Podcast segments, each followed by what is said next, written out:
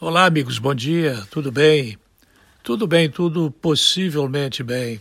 Alguma coisa que pode parecer economês e que pode desagradar as pessoas que não estão acostumadas a ouvir termos como equilíbrio da balança de pagamentos, como ponto de equilíbrio, como taxa Selic ou coisa parecida, é aquilo que diz que quando a gente passa por crises, crises do casamento, crises na relação com os filhos, crises na convivência com os eh, governados e governantes, crises, enfim, crises, crises ideológicas, crises filosóficas, crises de todo jeito.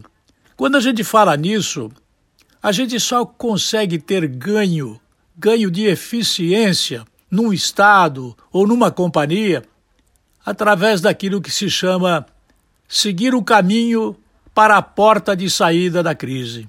E a gente só chega na porta de saída da crise com o ganho de eficiência. Para ter eficiência no serviço público, precisa mudar muita coisa. E os políticos devem ser os primeiros a ter coragem de adotar posições corajosas dentro do poder legislativo, mesmo contra o poder judiciário, que hoje está legislando no Brasil. Nada de intriga, nada de insuflar A contra B. Não, nada, zero. O ganho de eficiência só será conseguido trilhando o caminho para a porta de saída da crise.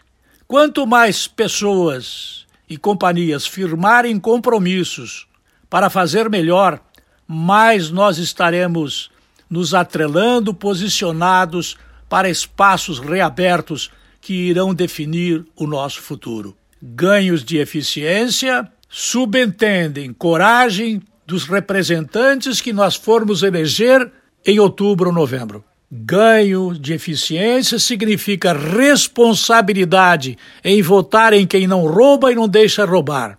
Esse slogan você pode entender como quiser.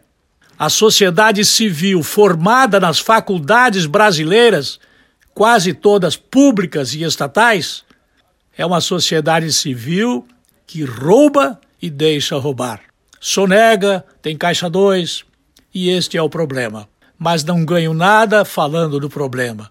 Temos que nos unir para melhorar e construir uma geração de novos líderes para o país ficar grande. Eu volto logo mais.